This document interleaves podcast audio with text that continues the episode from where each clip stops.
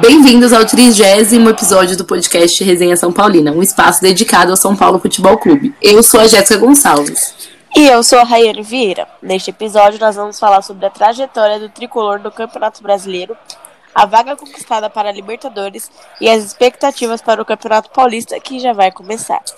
Nossa convidada dessa semana é a Natália Moura, uma São Paulina apaixonada, que está sempre ligadinha na, nas coisas do São Paulo e também interagindo com Resenha São Paulina. Seja bem-vinda, Nath. Se apresenta pra gente, por favor. Oi, meninas, tudo bem? um prazer muito grande estar aqui com vocês hoje. Bom, finalmente, né, o Campeonato Brasileiro acabou. E o que nos resta é falar sobre o nosso desempenho. Conseguimos chegar à liderança, né? Conseguimos abrir aí sete pontos de vantagens, vantagem. Depois perdemos a liderança nas rodadas finais. Esse 2021 começou terrível para o São Paulo. Acabamos né, se contentando com a quarta colocação na tabela, que foi disputada até os 45 do segundo tempo da última rodada. Para vocês, qual a lição que fica aí da temporada de 2020? A lição que fica para mim é que quando um time ele quer vencer, ele vence. Se o São Paulo tivesse dedicado tanto quanto ele se dedicou nas partidas contra o Flamengo, que a gente venceu todas, a gente teria sido campeão. Algumas partidas não demonstrou vontade nenhuma. E para mim é isso, força de vontade, o time que tem vontade de vencer, independente de qual é o técnico, independente de qual posição tá, ele vai lutar para vencer. E o São Paulo mostrou isso esse ano, que muitas vezes a gente venceu jogos que a gente desacreditou, a gente quebrou um tabu na, contra o Palmeiras, coisas que a gente acreditava que fosse demorar um pouco ainda. Então a lição que fica para mim é que quando um time quer, ele consegue. É, eu acho que fica muito mesmo essa lição, assim, de que o São Paulo, ele não deu o melhor de si, quando ele, os jogadores não deram o melhor de si, por isso que nós não ganhamos. Não faz sentido algum, não faz sentido algum, a mesma equipe que perdeu do Botafogo, a mesma equipe que empatou com o Ceará, com Curitiba, que perdeu de Atlético Goianiense, ganhar do campeão. Não, não faz, pra mim, não tem quem coloque na minha cabeça que é normal um time oscilar assim. Pra mim é falta de vontade mesmo, e, e não tem não tem outra coisa. A lição que fica é que eu... tem que ficar quem quer jogar. Porque se eles não querem jogar, tem que, ser, tem que ter uma conversa franca, tipo, quem quer participar, porque senão não, não adianta. Eu concordo também muito com vocês e eu vejo assim que não, não seria somente uma lição dessa temporada, mas das últimas temporadas que o São Paulo insiste em mostrar para o torcedor é que a gente não pode criar expectativa com ele.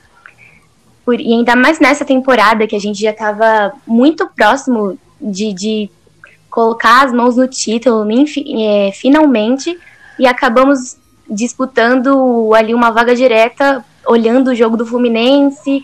E parece que o São Paulo é, joga um campeonato à parte com o Flamengo, né? Porque simplesmente não dá para entender como empata com times que estão lutando para cair ou perde para e ganha só do campeão do campeonato. É, e ganhou do Grêmio também, né? A gente não pode esquecer disso também. Fez uma puta partida lá no Sul, sabe? O que que explica aquela puta partida que a gente fez no Sul? É, é inacreditável. Nada explica. O que a gente sempre falou que o São Paulo é a gente acha mais fácil ganhar de time grande do que contra time rebaixado. A gente simplesmente não ganhou dos, dos jogos mais fáceis que a gente tinha, que era o Curitiba, o Atlético Goianiense, é, o Ceará, o Botafogo, cara. É inacreditável. O São Paulo parece que vive uma realidade paralela. Exatamente, a gente perdeu a taça para nós mesmos, assim. Não, eu, eu falei isso muitas vezes. Não, eu vi palmeirense falando, ah, a gente tirou a chance do São Paulo ser campeão. Não, eles não tiraram a nossa chance de ser campeão. Nós tiramos a nossa chance de ser campeão. Fomos nós que, que entregamos a taça, porque nada explica, nada justifica. Não mesmo, para mim a virada de 2020 para 2021 acabou com São Paulo. Voltou outro time. Eu, eu... Não parecia o mesmo time de 2020 e a gente perdeu pra gente mesmo. O Palmeiras, nem adianta falar que foi eles, porque o São Paulo mesmo que colocou a corda no pescoço e soltou o banquinho ali. Sim, eu coloco, eu bato muito nessa tecla que o São Paulo não pode ter nenhuma parada que já desanda tudo. Foi assim também em 2018 e se repetiu agora nessa temporada. Sabe, parece que o time do, de um passo de mágica desaprende a jogar, não sabe mais o que acontece. E sobre a gente perder pontos para times é, que lutaram para re, rebaixamento, ou até times assim com respeito, mas de menor expressão, né? Se for comparar, a gente perdeu ponto ó, contra o Vasco, por exemplo, que foi rebaixado, perdemos cinco pontos, um empate em casa, é, uma derrota fora de casa, depois tivemos uma sequência aí também, aí viemos, sabe, é uma temporada para ver o que dá para tirar de bom, mas também um pouco para esquecer, sabe? Bem dolorido. É, para esquecer. É, que... é, exatamente. Não dá pra gente falar assim, nossa, foi lindo enquanto durou. Foi lindo enquanto durou, mas não ganhamos nada, então. Vamos levar pra vida pra quê, né? Tem que esquecer. É em que momento, assim, vocês perceberam que a gente não, não, não ia conseguir mais ser campeão? Para mim foi no 4 a 2 do Bragantino. Ali eu vi que o São Paulo não ia ser campeão. Ali eu tive certeza que o São Paulo não seria campeão, porque eu vi que o São Paulo sentiu, foi logo no começo do ano, acho que dia 5 ou 6 de janeiro, assim. E eu vi que o São Paulo sentiu muito a eliminação contra o Grêmio. Eu falei, o São Paulo não vai. Não vai. Vai perder os próximos jogos. Aí eu fiz um parâmetro dos jogos que tinham pela frente e falei, não, não dá. Não dá para nós. Eu também vi é, ali como um divisor de águas, depois de toda aquela discussão também entre Diniz e Tietê, ali foi, foi onde começou, assim, tudo a desandar. Só que eu, não, eu também não vou mentir que eu, eu, eu ainda tinha esperança de, tipo, ah, isso aí só foi, tipo, um jogo. O próximo a gente já volta com uma outra vontade, sabe? E aí teve uma péssima sequência, não ganhou um jogo em janeiro, foi pra esquecer real só que eu também vejo muita gente falando que o jogo contra o Corinthians já demonstrava que o São Paulo não ia assim ter muito gás. Eu ainda acho que foi mesmo contra o Bragantino, porque ali aconteceram. Se tivesse algum problema interno e ali foi só para confirmar, eu, ninguém sabe, mas sentiu mesmo a, a eliminação para o Grêmio e ali parece que só escancarou para todo mundo que a gente ia um 2021, pelo menos um começo. Eu acho que começou contra um Bragantino. Realmente o clássico contra o Corinthians mexeu um pouquinho com as nossas pernas, mas o que eu vi, tipo, o que eu senti, essa percepção foi que janeiro era um mês que não era para ter existido, porque foi ali nossa morte no Campeonato Brasileiro. A gente não ganhou um jogo em janeiro, gente. É um absurdo para uma equipe que tava liderando o campeonato. Exatamente. É, não tem, não tem como, não tem como um time que era líder é, não ganhar um jogo no mês, assim, foi. E outra, assim, uma coisa que talvez seja polêmica, mas que é real, é que para vocês verem o tanto de como é que pode um jogador fazer tanta falta no time. Quando depois que o Luciano voltou, a gente voltou a ter partidas melhores. Entendeu? Cara, é o que eu falo para vocês, sempre falei aqui nesse podcast. Deus tem que nos perdoar muito por ter criticado a vida desse cara, porque ele é a alma do São Paulo agora. Não adianta dizer que não. Do, do elenco, o Luciano, nossa alma. Se ele tá fora, o time não joga. Porque ali ele, ele parece que é o único que demonstra vontade, que ele se incomoda com as derrotas, que ele sente muitas vitórias. Porque uma coisa também que falta muito nesse São Paulo é vibrar mais, sabe? Sim. Que, que, gosta de ganhar e tal. Ontem, a vibração de ontem é inexplicável. Parecia que a gente tava brigando pelo título. Sim, exatamente. Gente, a comemoração. Até o Pablo, tipo, ele sim, desabou ali. Sim. tipo, o cara desabou. Ele fez. Ele, tipo, ele tava homenageando. Era o pai o ou avô, o avô, o avô. Sei, homenageando o avô, com o nome dele na camisa, fez um gol após 15 partidas que o cara não marcava. Ele desabou e eu, foi lindo ver que toda a equipe foi comemorar com ele. Parece que ele tava tirando aquele peso das costas dele e a equipe tava feliz por aquilo. Falta muito isso no São Paulo. É, é, falta, exatamente, falta isso, falta vibrar até o último minuto, sabe? Falta tudo isso. Não, não tem muito nem o que falar, né? A gente já tá cansado, cansado de ficar batendo na mesma tecla. O tanto que o São Paulo não tem. Não, não tem. O tanto que virou um resortão. Pra mim é isso. O São Paulo virou um resort. Tipo, se você joga com amor bem, se você não joga com amor, tá bom também. Eu acho que eles deviam fazer igual o Juan tipo, não quero ser relacionado, não quero jogar. Se não quer jogar, fala. Vai entrar em campo pra quê? Pra fazer corpo mole? É, não consigo entender um jogador que joga numa equipe como São Paulo, que independente da fase ruim, é uma equipe gigantesca, de uma história é, gigante. Não tem como um jogador entrar em campo vestindo a camisa do São Paulo pensando que, tipo, ah, se ganhar tá bom, se não ganhar tá bom também. Não é assim. O São Paulo tem que ter espírito de vencedor. E a gente tem espírito de derrotado, infelizmente. Exatamente. E quando, e quando tem um jogador que é assim, vibrante, faz gol, ajuda a equipe em diversas posições, Gente, ele até acaba se destacando, porque isso, infelizmente, não é uma coisa de se ver nos jogadores do São Paulo. E se um ali do elenco tá fazendo, o que custa, assim, ter a mesma vontade, ver que a torcida gosta de, de. Qualquer torcida gosta de jogador assim, sabe? Então, e às vezes um deixa até o corpo mole muito à mostra. Entra sem vontade nenhuma. E parece que quer mesmo ser criticado. Mas no final, o, o, a, o salário dele tá caindo normalmente, então é o que vale. Exatamente, para eles é o que vale. E a gente, né, pelo menos é, conseguimos a vaga direta para Libertadores, né? Não da forma que nós queríamos, mas quais foram assim os pontos positivos dessa equipe que conseguiu chegar até o quarto, a quarta colocação, quando na última rodada estava quase que entregando a vaga direta para o Fluminense. O que, que a gente tira de proveito dessa equipe? Luciano. É, eu também, só vejo ele como um ponto positivo. Eu gostei do 352 também. Sim, e pelo que eu vi, foi dedo do Murici, ele que falou pro, pro técnico é, e com três zagueiros. Eu gosto muito dessa formação, não vou mentir, eu acho que funciona mais do que com os laterais. E sinceramente, eu, a gente não tem um lateral bom, então eu acho que daria muito para apostar na, na, jogar com três zagueiros, né? E, mas da, da equipe em si, eu acho que a força de vontade do Luciano. O Volpe ontem, né, na partida, não dá para negar que ele catou muito. Ele fez umas defesas ali que, se ele fizesse sempre, a gente também teria é, sido salvo de muitas outras derrotas. E outro ponto que eu gosto muito foi. Eu achei que o Daniel Alves não ia deixar o Luciano bater a falta. E graças a Deus ele deixou. E pra mim é isso, Luciano, a formação. Eu não gostei do técnico, porque ele demorava muito para fazer substituição, igual o Diniz. Nossa, é, ontem assistindo até o, o, Falando um pouco de Rogério, que não tem como não falar, né?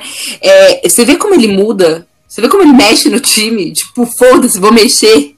Por que, que os técnicos do São Paulo não mexem no time? Será que tem alguma regra no São Paulo? Porque não é possível. Não, não, é, o Rogério Ceni mexeu demais, tipo, ele fez alterações muito cedo e a gente esperou até quase o final do segundo tempo para mexer.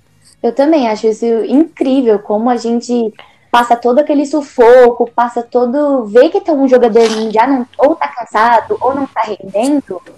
Troca, sabe? É simples, o cara tem cinco substituições. Contra, teve um jogo que eu não vou me recordar, eu, eu, assim, eu não vou recordar mesmo, que ele fez as três paradas e substituiu só três jogadores. Eu fiquei muito irritada com isso.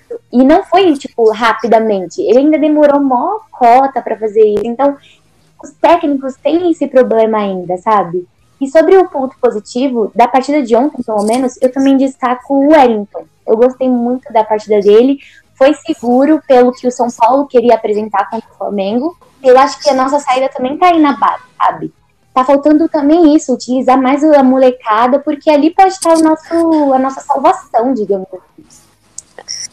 Exatamente. E da partida de ontem não dá para negar que é, o juiz ele tava. Meu, ele escancarou ali para quem ele tava torcendo. Ele deu cartão amarelo pra equipe de São Paulo inteira. A gente sofreu uma falta na entrada da área, que foi a falta do gol do Luciano, que ele não deu cartão Incrível. amarelo, cara. E ele deu, ele deu cartão amarelo por muito menos para os nossos jogadores e pro jogador ali ele não deu. É, uma, um ponto negativo do nosso campeonato é exatamente esse. Tudo que o São Paulo fazia era falta, tudo era cartão amarelo, mas quando era o contrário, não. Eu acredito muito que o juiz interferiu sim na partida. Apesar da gente ter ganhado, eu acho que o jogo teria sido muito melhor se ele tivesse sido justo. Sim, foi muitas paradas mas... e cartões. Ele não seguiu o mesmo critério para os dois times. Sim, é assim, uma coisa que a gente também tem que falar é que uma coisa que a gente precisa, né, que não pode deixar de ressaltar, é o, o quanto a arbitragem esse ano foi, foi ruim, né? A arbitragem foi muito ruim. Não só no, no, no final. Agora, o jogo contra o Inter, pra mim, desculpa, mas foi totalmente roubado. Assim, roubaram o Inter na maior cara de pau ontem. Mas não só esse jogo. O VAR tem atrapalhado muito. Tipo, lances claros. Ontem no nosso jogo foi pênalti claríssimo pra gente. Sabe? O cara não foi olhar. O cara não foi olhar. Falar, falar que a bola tocou no braço do Daniel Alves, não tocou. Sabe? Não, não tem como falar é. que ali é braço. Se aquilo é braço, gente. Sabe? Meu, Teve aquele lance do jogo contra o Ceará lá, também no Castelão. Não sei se vocês vão lembrar, lá para meados de novembro, que reiniciou o jogo, deu o nosso gol, reiniciou o jogo, voltou atrás que nós empatamos naquele jogo, que foram três, foram dois pontos perdidos aí também. Claro que a gente não vai poder chorar por causa disso, porque como a gente falou, o São Paulo perdeu para si mesmo. Porque foi medíocre na, no mês de janeiro. Mas tem vários lances assim. Então, assim, eu acho que precisa, os árbitros eh, precisam ser melhores treinados, porque senão vai ser outro, vai ser vários campeonatos de absurdo. Exatamente, eu concordo com esse ponto, e eu também concordo. Um ponto que eu sempre tive aqui comigo é que o VAR não deu certo no Brasil. Dá certo lá fora, lá é rápido, aqui no Brasil não deu certo. É, até o VAR ele consegue errar, cara. É inacreditável. Exato, parece que eles erram mais. Eu vejo muito por esse lado também, que além de, não só o São Paulo teve erros, mas foram erros que custaram caro, mas outros times também, e sabe, além dos juízes de campo não serem tão preparados para apitar os jogos, o próprio VAR também acaba complicando a situação, ou é, vem também momentos que não acaba funcionando, como nesse no jogo entre Inter e Vasco também agora no final do campeonato, sabe? É muito despreparo. Agora, quando eles vão, que é clara, você vê e aí já toma decisão rápida. Aqui, mesmo com o VAR, ou erra, ou ainda tem dúvidas, ou ainda tem questões para analisar, sabe? Exato. É um absurdo. Para mim, para mim de verdade é, é um completo absurdo.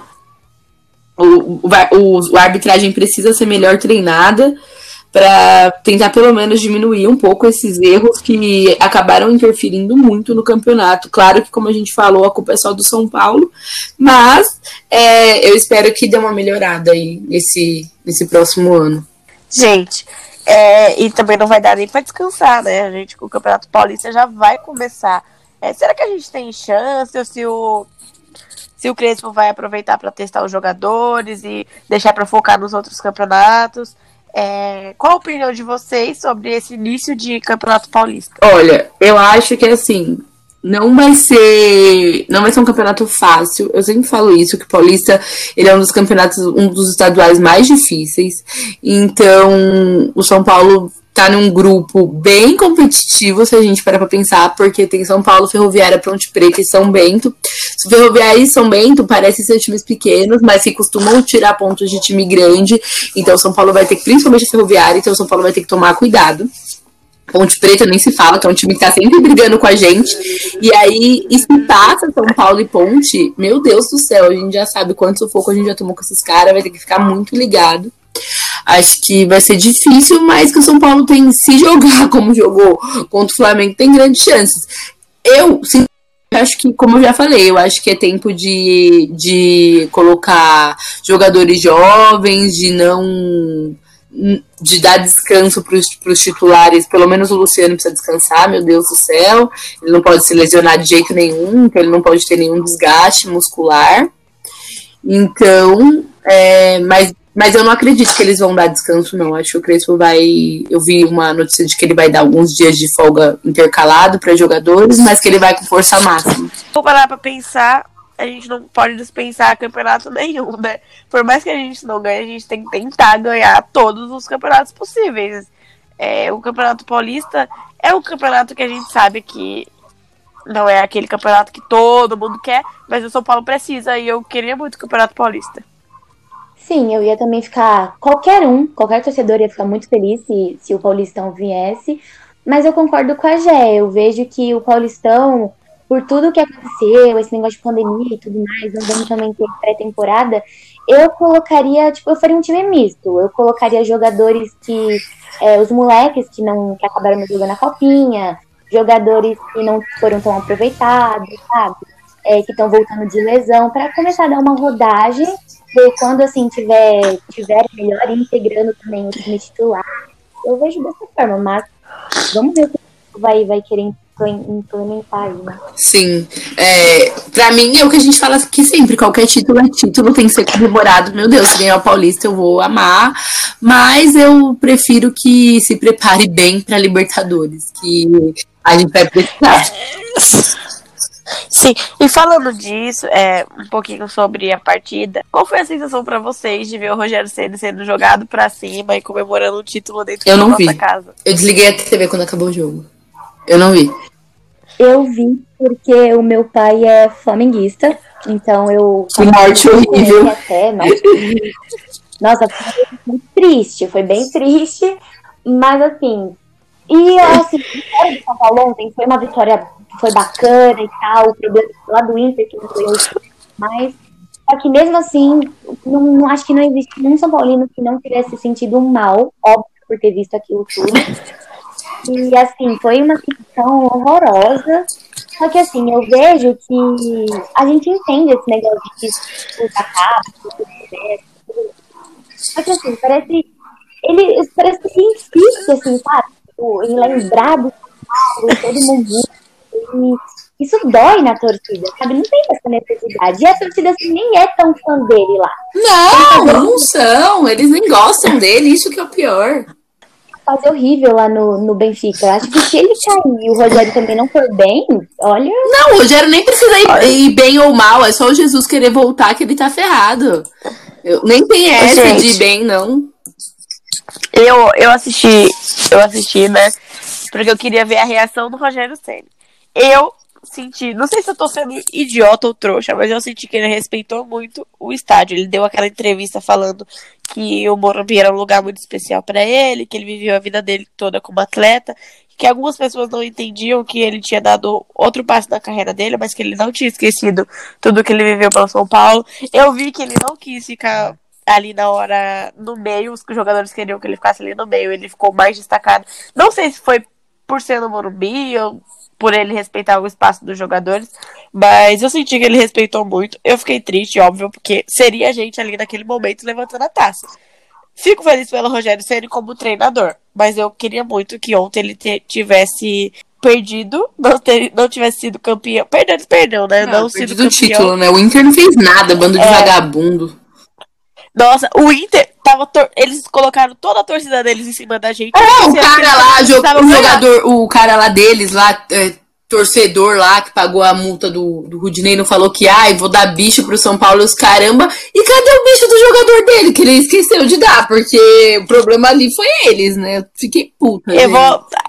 A gente tem que mandar uma mensagem pra ele pedindo um pix. A nossa parte a gente. Né, pelo amor de Deus, pode dar um pix pro Luciano que ele merece o mais difícil de acontecer aconteceu, que era o São Paulo ganhar. Só que esqueceram de combinar isso lá contra o lado. Acho que eles nem acreditavam também que São Paulo ganharia e então.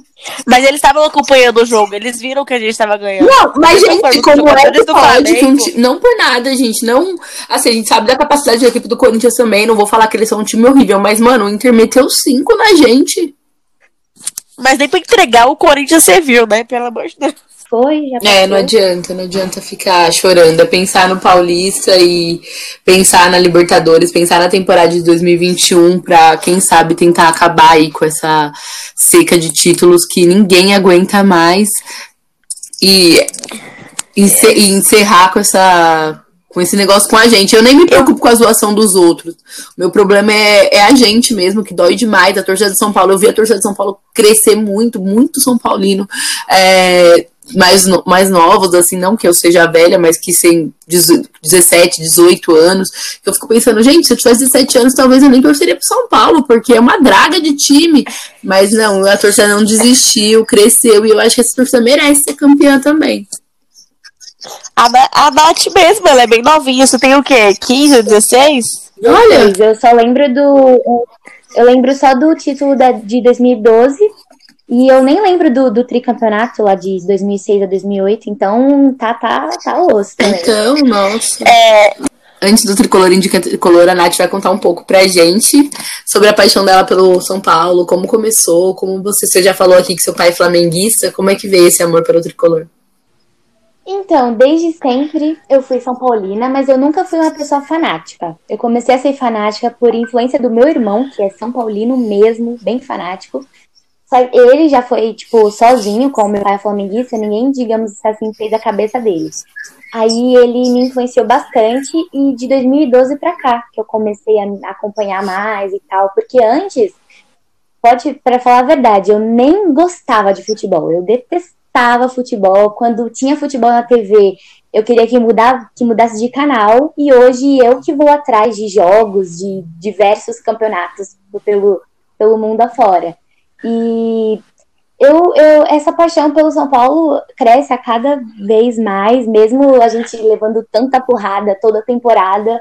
Parece que a gente, São Paulino, é meio masoquista, sabe? Gosta de sofrer, mas também não larga. E é, o patrimônio de São Paulo é esse, né? O torcedor, porque se a gente não tiver com time, ninguém tá mais. E espero que essa próxima temporada, porque como todo torcedor, quando começa uma temporada, as expectativas Sim. se renovam também, né? Então que 2021 seja um ano melhor aí pra gente, se Deus quiser. Tomara, tomara. o Tricolor Indica Tricolor é um espaço dedicado a indicar São Paulinos. Um livro, um filme, um perfil pra seguir no Instagram, qualquer coisa relacionada a São Paulo Futebol Clube. Bom, é, o meu Tricolor Indica Tricolor essa semana é um Instagram de. Todo mundo sabe que eu sou viciada em mangá, em desenho, assim. é, esses caras que fazem essas coisas do São Paulo, pra mim, me deixam doidas, né? Tanto que eu sou doida lá no Milton Trajano, já indiquei ele várias vezes. E aí, eu, esses dias rodando o Instagram, assim, vi um, um Instagram que chama Celsim Pessimista. Gente, é muito engraçado, mas é muito, muito, muito. Ele já começa falando que ele é um torcedor desiludido, tipo, sabe? É muito legal. E ele posta algumas tirinhas de desenho do São Paulo, que vale a pena seguir pra dar uma risada, porque a gente não pode levar o futebol tão a sério, por mais que a gente, a gente viva e ame futebol, não dá pra levar 100% a sério, a gente tem que ter alguma coisa pra dar risada. E esse Instagram tem me feito rir muito com os desenhos dele e com as tirinhas que ele faz. A de ontem, por exemplo, ele fez lá o 11 a 3. Se um dia perguntarem, perguntarem o que é freguesia, mostre isso. Aí tem lá 11 a 3 na temporada. São Paulo e Flamengo. E várias outras coisas que vocês vão gostar. Tem uma lá que é maravilhosa, que é o torcedor que viajou lá mais de 2 mil, não sei quantos quilômetros para mandar um recado pros jogadores. Aí ele tá lá com a plaquinha. Se ganhar do, do Mingau, né, que era o Flamengo, eu perdoo tudo. É muito boa. A minha, a minha indicação hoje é a campanha de doação de sangue do São Paulo Hereditário, que vai sair hoje, inclusive, vai ser hoje. E dessa vez eles vão arrecadar cabelo também para doar para as pessoas com câncer. Eu achei bem bacana a iniciativa. Todo ano eles fazem ah, o sangue SPFC hereditário. E Tá vale a pena vocês Sim, tá na participarem. sexta edição. Eu até pensei em indicar aqui também. Eu vou estar lá amanhã, pretendo ir cedo, fazer doação de sangue. Eu sempre doei sangue, acho um- importante pra cá. Acho que não é nem só questão de importância, acho que é o mínimo que a gente pode fazer como ser humano. É doar sangue. Eu, eu sempre dou também. Esse ano eu não vou poder, porque eu fiz uma tatuagem em janeiro. Então, não posso doar sangue até janeiro do ano que vem. Mas eu sempre participo também. Eu acho super bacana. Eu acho que é realmente o mínimo que a gente pode fazer para ajudar as pessoas. Não é algo que vai nos fazer falta, gente. Doar sangue é incrível. Você se sente tão Sim. bem, saber que você tá fazendo bem. Eu adoro. Se eu pudesse doar sangue. Sim, sim, você tá renovado. E eu vou indicar aqui a, a página que muitos São Paulinos acho que conhecem, que também indo nessa pegada da GED, mais por um- pelo humor, que é a São Paulo Mil Grau, que tem no Instagram como São Paulo.mil grau, e também tem no Twitter e no, no Facebook como São Paulo Mil Grau só. E é bem- é- eu, eu gosto muito da página porque quando São Paulo tá pode estar ruim, pode estar bom, a gente faz piada com eles fazem piada com tudo, né? Porque esse já virou, já virou a alma do São Paulino, rir da própria desgraça e eu gosto porque nos pós-jogos eles eles colocam tudo que o São Paulino está sentindo naquele momento. E Sim. também teve uma, uma última, ultimamente aí no, no Paulistão Feminino, eles também estavam fazendo uma cobertura, não sei se vai rolar isso de ter mais vezes ele no, no feminino, mas para a gente acompanhar para ver se pode rolar alguma coisa, é bem legal também. Não, a página é maravilhosa. Inclusive, eles têm um podcast super legal também, que eu sou viciada em podcast, todo mundo sabe. Então eu ouço o podcast deles também. É, tem, tem eles têm canal no YouTube. É, é bem legal, bem legal. São Paulo Mil Grau, eu super indico. Eu quero agradecer a todos os nossos amigos e amigas que compartilham e espalham cada episódio do Resenha São Paulina. É muito importante pra gente. Continuamos contando com o apoio de vocês para alcançar mais e mais pessoas. Nath, nossa, muito obrigada por participar do, dessa edição do podcast com a gente. Foi uma honra ter você aqui, mas muito obrigada mais ainda por todo o incentivo que você sempre deu pra gente. Desde o primeiro episódio, você é uma das pessoas que mais contribuíram. É, com certeza a pessoa que mais ouviu nossa voz aí. Obrigada de verdade por todo todo o apoio e volta quando quiser.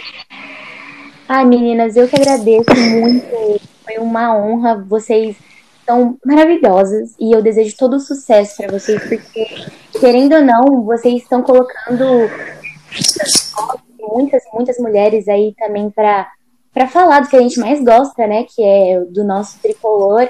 E eu agradeço muito pelo espaço, pelo acolhimento, foi incrível e sempre que eu posso, eu tô escutando, tô compartilhando, porque merecem sim ser reconhecidas. E pode chamar aí que eu adorei, já quero mais vezes.